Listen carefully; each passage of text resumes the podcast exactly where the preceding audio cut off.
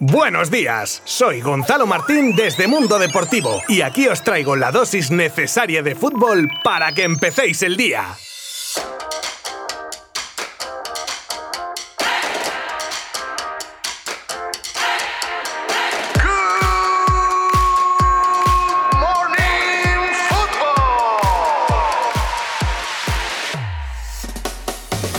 Ay, ay, ay, ay, ay, esta selección española cómo nos ha hecho sufrir ante Georgia, ni revolucionando el equipo como hizo Luis Enrique con hasta 7 cambios con respecto al 11 ante Grecia. Una alineación la de ayer donde destacaba la entrada de Pedri y Brian Hill, supongo que queriendo dar continuidad a las buenas sensaciones que mostraron en el final del anterior partido. Pero nada, una primera mitad de la que España ponía posesión y un tiro a puerta, y en la que Georgia metida atrás con el autobús salía a la contra, planteamiento que le salió estupendamente ya que en el 44, que es el minuto más puñetero de un partido de fútbol, marcaban tras mal posicionamiento de Pedro Porro y el 18, ni de coña me atrevo a pronunciar su apellido, que me perdonen los georgianos que me estén escuchando, fusilaba a Unai Simón con un potente tiro cruzado. Viendo el panorama, el seleccionador nacional hizo algún retoque que a la postre serviría para la victoria de la Roja, pieza por pieza entre Diego Llorente, que tenía tarjeta amarilla, e Íñigo Martínez, y la salida de Dani Olmo por Brian Hill, dejando así toda la banda izquierda para un Jordi Alba que fue, si no el mejor en la segunda parte, de los mejores, y estuvo pateando su banda arriba, abajo, arriba, abajo, ya con toda libre para él. Y en el minuto 56 que llegaba el segundo tiro a puerta de España, que tras centro de Jordi Alba remataba a Ferran Torres para dar un poco de alivio a los españoles, que a partir de ahí se volcaron en el campo georgiano. Eso sí, estilo balonmano, mucha horizontalidad, pero poca profundidad, con un 72% de posesión, pero sin ocasiones, hasta que en el minuto 92, Dani Olmo, con el tercer tiro a puerta de la selección, se sacaba un zapatazo desde la frontal que tras tocar en el portero acababa dentro y nos daba una victoria agónica a más no poder y que deja a la selección segunda de su grupo con 4 puntos tras Suecia con 6. Como vayamos a sufrir así en cada partido, vayan teniendo cuidado los que tengan problemas cardíacos que pasado mañana jugamos contra Kosovo no tengamos algún disgusto.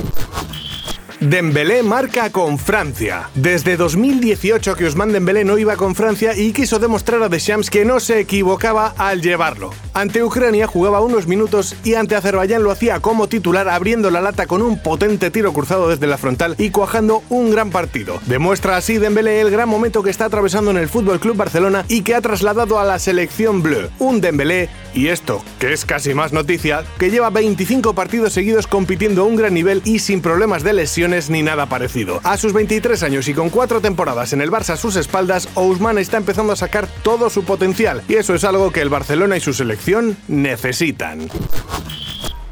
Marcelo se salta el cierre perimetral. Puf, no sé ni por dónde ni cómo afrontar esta noticia. Porque es que yo, perdonadme, pero soy un caliente con el tema de la gente que se salta las normas, como si la pandemia que estamos viviendo con más de 3 millones de infectados en España, más de 75.000 muertos y miles de personas perdiendo trabajos y negocios fuese algo de broma. Igual tú, Marcelo, te crees que estás por encima de la ley por ser futbolista del Real Madrid y encima con los santos bemoles de subirlo a las redes, lo que demuestra que con esa actitud incívica e insolidaria te resbala todo o que te faltan dos dedos de frente. La Generalitat Valenciana va a abrir expediente al jugador por saltarse el cierre perimetral y puede que por no llevar mascarilla en la vía pública. Qué dolor tiene que ser pagar 600 euros de multa, ¿eh? Para Marcelo. Ahora solo falta ver si desde el Club Blanco también toman algún tipo de medida o no.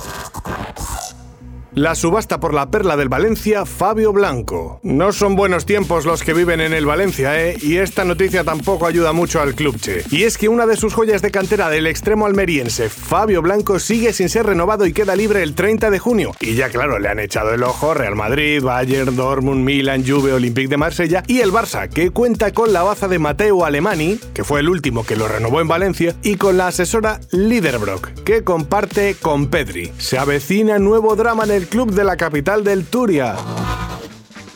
El repaso de Dani Alves. Messi, Xavi, Ramos. Dani Alves respondió el otro día a las preguntas de sus seguidores de Instagram, que menos mal que tenían inquietud de este tema futbolístico para poder comentarlas nosotros ahora, ya que con la sinceridad que le caracteriza, respondió a cosas como si se quedaba con Messi o con Cristiano, a lo que respondió con una foto del argentino y él abrazados, quién era el jugador más inteligente con el que había jugado, a lo que respondió sin dudar que Xavi. También otra curiosa pregunta, como curiosa fue la respuesta, es la que le hacen sobre un futbolista que juega con traje, entendiendo la elegancia de este campo y respondió que Serginho Busquets, añadiendo en tono de broma que la última vez que se manchó fue jugando con su hijo. Sobre Neymar dijo que es el jugador más habilidoso del mundo, sobre Ramos que es demasiado pesado, en tono irónico ante la pregunta de quién era el mejor defensa con el que se había enfrentado y respondió a la pregunta de si añora Barcelona diciendo que no tanto debido a cómo fue su salida al no creer en la directiva anterior y que luego comprobó que tenía razón. Dice, me llamaron loco,